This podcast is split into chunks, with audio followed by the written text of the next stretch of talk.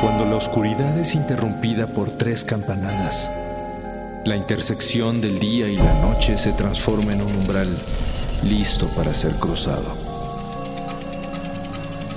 Cierra los ojos, abre la mente. Sé bienvenido a Sapiens Arcana.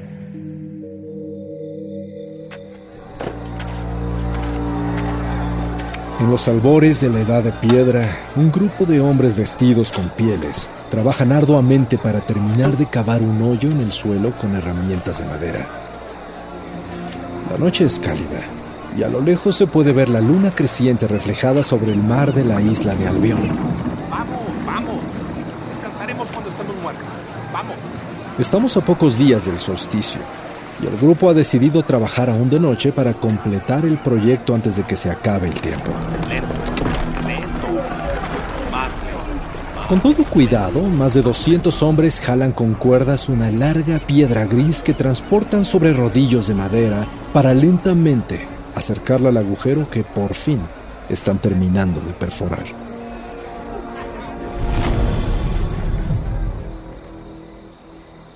Una hora después, al fin llega el momento y todos son llamados al centro. Vengan todos. Aún no acaba esto. Vengan. Con cuidado colocan un extremo de la piedra dentro de la apertura. Y posteriormente, unos empujan y otros jalan con ayuda de innumerables cuerdas para colocar la gran masa de forma vertical. El esfuerzo es increíble, pero al fin lo logran. Los dioses nos amarán por esto. La piedra sobresale del suelo casi a la altura de un árbol. Y mientras la siguen sosteniendo, se acomoda la tierra en la base para asegurar que no se caiga. ¿Habías visto algo así? ¿Ta? Jamás en mi vida. Un joven y su padre se alejan para observar. Alrededor hay seis piedras casi iguales y el círculo ya casi está completo. Y ahora, la única pregunta. ¿Hay suficiente fermento de miel? La siguiente piedra ya viene en camino y llegará en algunos meses. Pero mientras, los dioses bendecirán este gran esfuerzo. Amores, por favor. Lo logramos. Y es momento de celebrar. Después de todo, el santuario será muy grande y apenas están comenzando.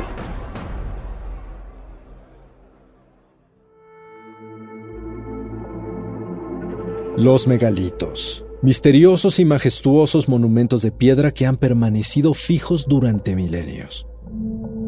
El último vestigio de aquellos humanos prehistóricos que dieron origen a todo lo que conocemos. De alguna manera, increíbles piezas de piedra de varias toneladas de peso fueron movidas y manipuladas por hombres del periodo neolítico para formar lo que se cree que fueron templos, santuarios, túmulos y misteriosas alineaciones lineales o geométricas.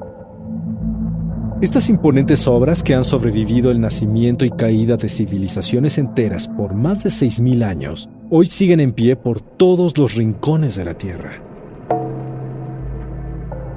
¿Por qué se crearon estos impresionantes monumentos de piedra? ¿Cómo lo lograron? ¿Y cuál era su finalidad? Muchos se atribuyen a estudios astronómicos, otros a calendarios agrícolas y existen hipótesis muy bien estudiadas sobre su uso para tumbas o rituales religiosos. Sin embargo, nada es definitivo. Y es que los megalitos son uno de los más grandes enigmas de la historia, ya que no se trata únicamente de una colección de piedras. Muchos están alineados perfectamente con los puntos cardinales, las estrellas o marcadores de equinoccios y solsticios.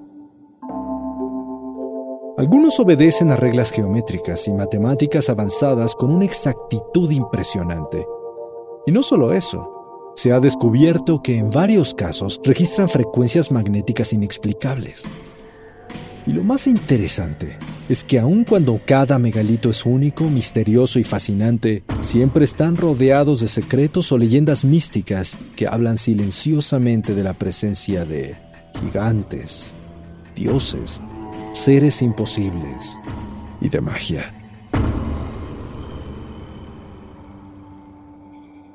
Pero ¿de qué estamos hablando exactamente? Si hacemos memoria, todos hemos visto algo parecido alguna vez. Una estructura prehistórica formada por piedras de gran tamaño instaladas verticalmente o semienterradas que se distribuyen para formar monumentos.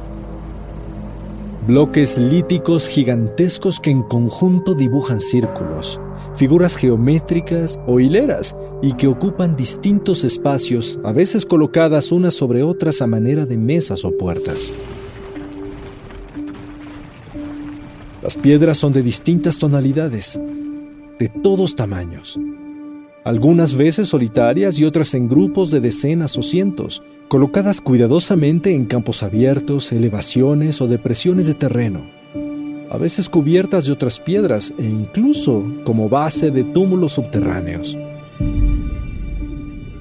Las piedras normalmente no están trabajadas, aunque sí existen varias talladas o con grabados, dibujos o cortes.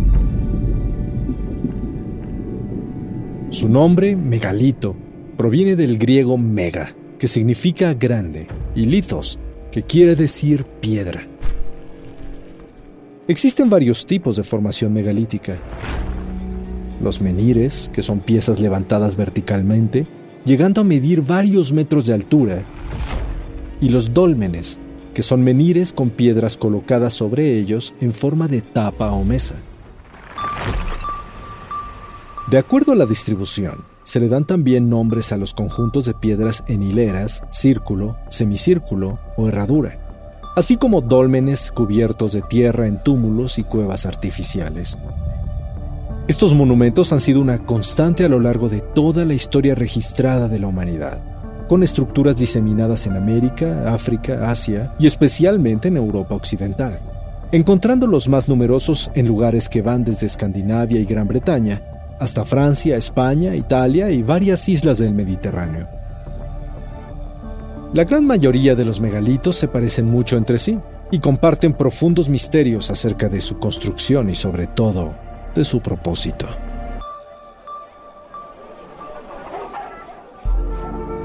Para tratar de entender un poco la profundidad de este gran enigma, es necesario darnos cuenta de lo que realmente significaba construir un megalito para los humanos de los años 4000 o 5000 a.C.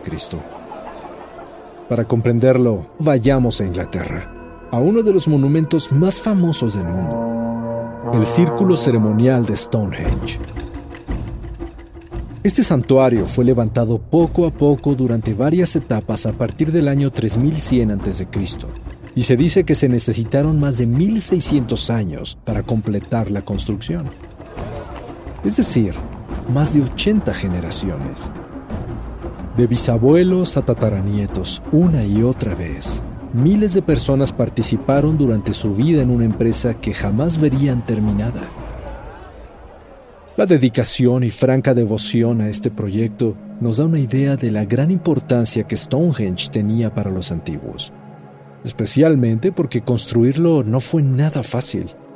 Las piedras que se utilizaron para este megalito pesan entre 4 y 35 toneladas.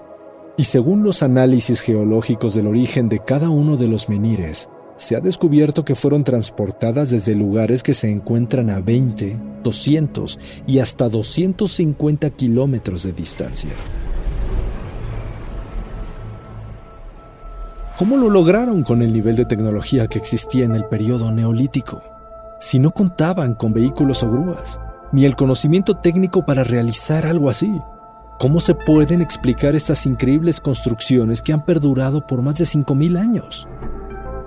Además, Stonehenge no es el único de estos grandes enigmas. Otros megalitos descubiertos en el continente fueron levantados milenios antes, incluso llegando al año 4600 a.C., y algunos menires pesan más de 350 toneladas, con una altura de más de 10 metros. ¿Cómo pudieron los antiguos mover y colocar semejantes masas? Hay numerosas teorías acerca del tema. Algunas van desde lo mecánico y convencional hasta la pseudociencia y lo sobrenatural, sin que hasta ahora se haya comprobado algo definitivo. Y más allá del cómo se hicieron, la pregunta es, ¿para qué?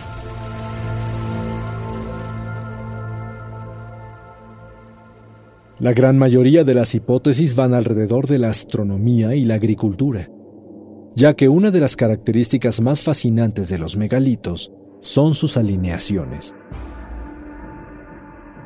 Stonehenge, por ejemplo, está perfectamente alineado de modo que el eje central coincide con el punto en el horizonte por donde sale el sol en el solsticio de verano, día en que se forma un fenómeno luminoso sumamente especial con la luna en posición perpendicular a la salida del astro.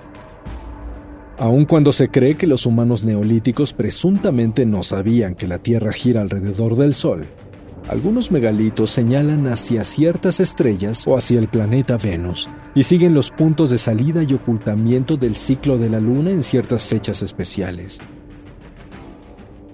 Además, curiosamente, hay emplazamientos que obedecen a los puntos cardinales con una exactitud asombrosa.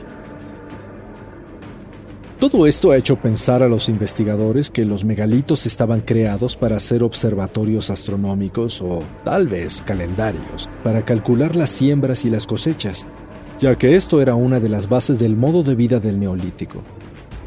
Pero si eran solo simples observatorios, ¿por qué realizar un trabajo de tal magnitud? ¿No hubiera sido más fácil simplemente usar piezas de madera?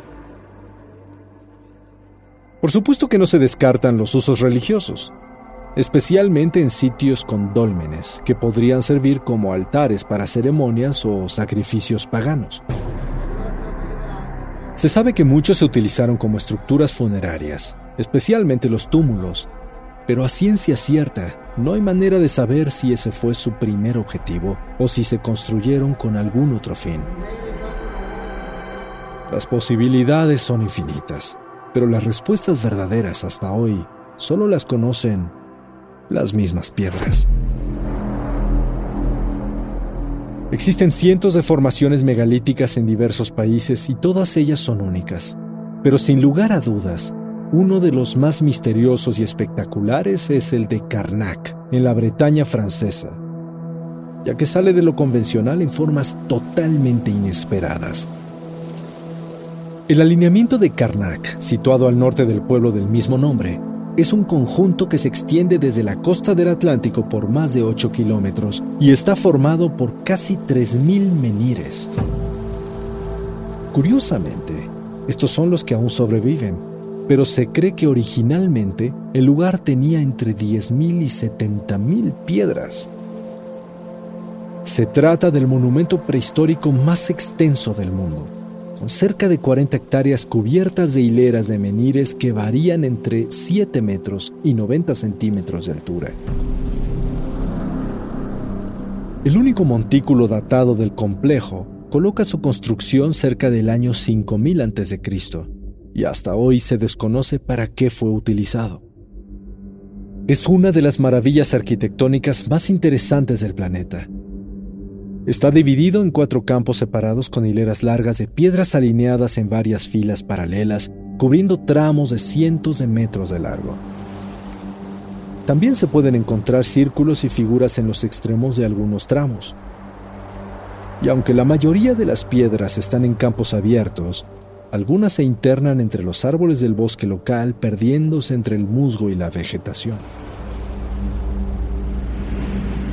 En los alrededores y hasta en las islas cercanas hay otros conjuntos megalíticos que pudieron formar parte de Karnak, incluyendo la piedra gigantesca de Lochmarequer, hoy partida en varios pedazos, que levantada solía medir más de 21 metros de altura. Es un complejo fuera de serie y tan inmenso que es necesario verlo desde las alturas para poder apreciarlo por completo. ¿Por qué sería construido un sitio tan espectacular? No lo sabemos, pero existen numerosas teorías. Por supuesto que este conjunto ha sido estudiado por siglos, y aunque principalmente se ha propuesto que se trata de un gran observatorio astronómico, zonas de culto al Sol y a la Luna o un gran campo funerario, simplemente no hay forma concreta de saberlo. Históricamente Karnak es un lugar que ha visto nacer y desaparecer civilizaciones enteras. Durante milenios ha sido reutilizado por distintas culturas como los celtas, los bretones o el imperio romano.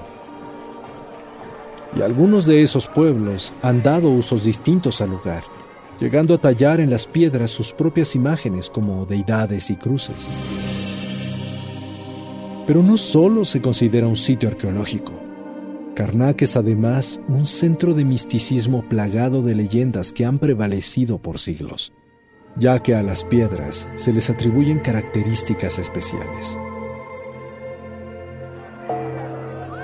Los pobladores de la zona creen que los menires tienen el poder de estimular la fertilidad, por lo que miles de jóvenes lo visitan e incluso se sientan en las piedras o rozan sus abdómenes contra ellas para tratar de obtener algún tipo de bendición. Además, a los menires también se les ha atribuido misteriosos poderes curativos. De hecho, hasta el día de hoy se realizan distintos rituales entre las piedras para buscar la protección y fertilidad del ganado. No está claro qué pueblo neolítico fue creador del complejo, pero en el lugar se cuentan leyendas fenomenales acerca de su origen.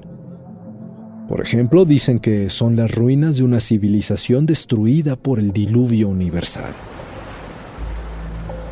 El monumento de una antigua raza de marinos o las tumbas de soldados de la Atlántida muertos durante la guerra de Troya.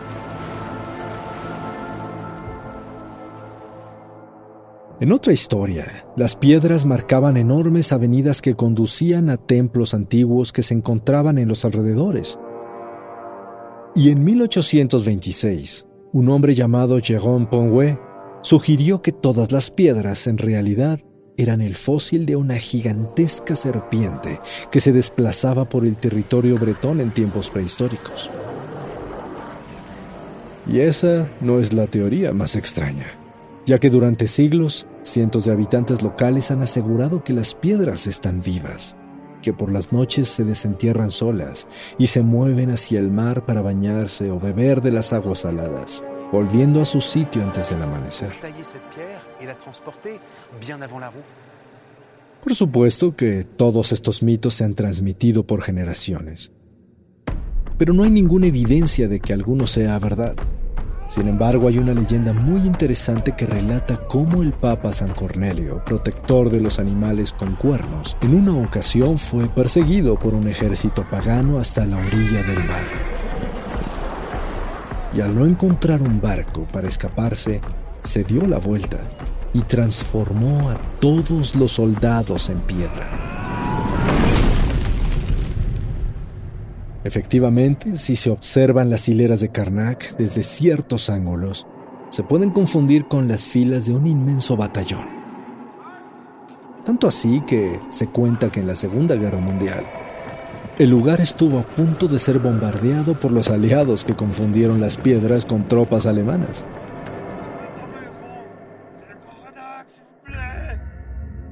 Afortunadamente, un francés reconoció el lugar y detuvo el ataque o una buena parte del gran conjunto megalítico ya no existiría el día de hoy. Otra leyenda aún más antigua que la de San Cornelio relata que quien venía perseguido por un ejército de romanos era en realidad el mítico mago Merlín. Y fue él quien usó su gran poder para petrificar a todos los soldados invasores.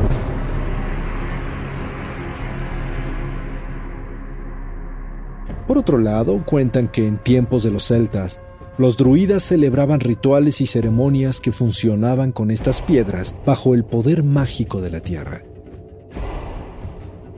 Pero por supuesto que únicamente son cuentos. Todos sabemos que los hechiceros, la magia y la energía de las piedras no existen. Hmm. ¿Verdad?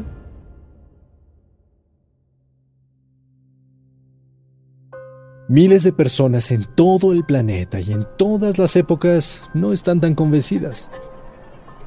Una constante dentro de los relatos que la gente cuenta al visitar los complejos de megalitos es que experimentan una sensación extraña a la hora de acercarse o tocar las piedras. Normalmente esto se atribuye a la estimulación emocional que se vive al visitar megalitos tan antiguos. Sin embargo, el ser humano es capaz de detectar la energía que influye en sus propios campos electromagnéticos, especialmente durante la meditación o a través de ciertos cambios de percepción. Esta sensibilidad muchas veces afecta a un ser humano de tal forma que llega incluso a experimentar un cambio de conciencia. Sin embargo, no podemos saber con seguridad si los menires de verdad pueden ejercer alguna influencia como esa ¿O sí? En 1983, un ingeniero llamado Charles Brooker quiso explorar nuevas alternativas, por lo que realizó un estudio profundo en varios emplazamientos sagrados para determinar si las piedras tenían alguna relación con la presencia de campos magnéticos de la Tierra. Y lo que descubrió fue sumamente interesante. Un estudio magnetométrico del círculo de piedras de Rollright, Inglaterra, reveló que éstas atraían un flujo de fuerza magnética y la lanzaban de una forma espiral hacia el centro del conjunto. Posteriormente, en otros dos círculos megalíticos cercanos, se detectaron anillos concéntricos pulsantes de corriente alterna. ¿Será que los arquitectos de la antigüedad trabajaban con un conocimiento más profundo de las leyes de la naturaleza? ¿Será eso a lo que los druidas consideraban el poder de los espíritus de la tierra? En Avebury se encuentra el círculo megalítico más grande del mundo, y ahí algunos científicos han colocado electrodos para estudiar la forma en la que se comportan los campos magnéticos en su interior y alrededores. Y los resultados han sido sorprendentes, ya que contra todo lo que se pueda creer, el círculo canaliza la electricidad de un lado a otro y también es capaz de magnificarla. ¿Será que a través de los menires de verdad se puede invocar la energía de la Tierra? ¿Habrá sido todo este manejo energético el objetivo real de los megalitos? Pero, ¿No aclaramos hace un momento que la magia no existe?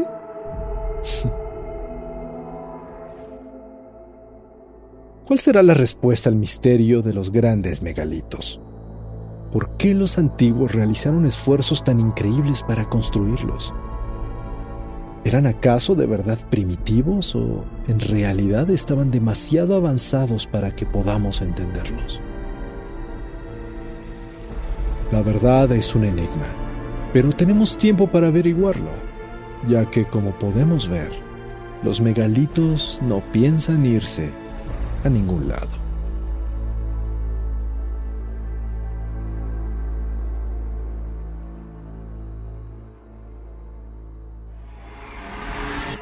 El umbral se cierra hasta que la luna lo vuelva a abrir. Mientras tanto, abre los ojos y asómate en las grietas del espacio y el tiempo. Y si te atreves, descubrirás qué hay más allá de lo que consideras real. Sapiens Arcana, soñado por Luis Eduardo Castillo, esculpido por Emiliano Quintanar, asistente de escultor Andrés Baena, trazado por Querenza Chaires